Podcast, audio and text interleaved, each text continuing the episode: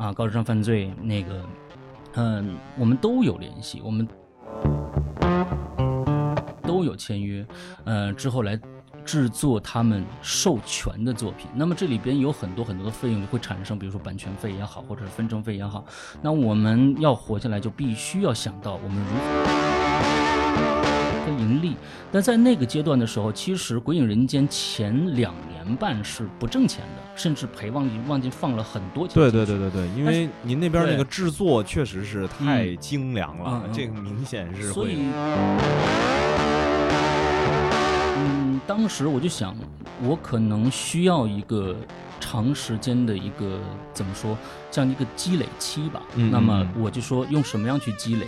嗯、通过当时的一些 podcast 也好，或者是呃呃其他这种其他的啊，对，某大厂。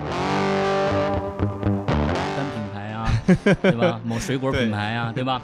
啊对，他他们可能不会那么跟我们直接让我们来受益，或者让我们产生一个可以存活下去的一个一个盈利模式。没错那么我想只能是自己来。那我想嗯当时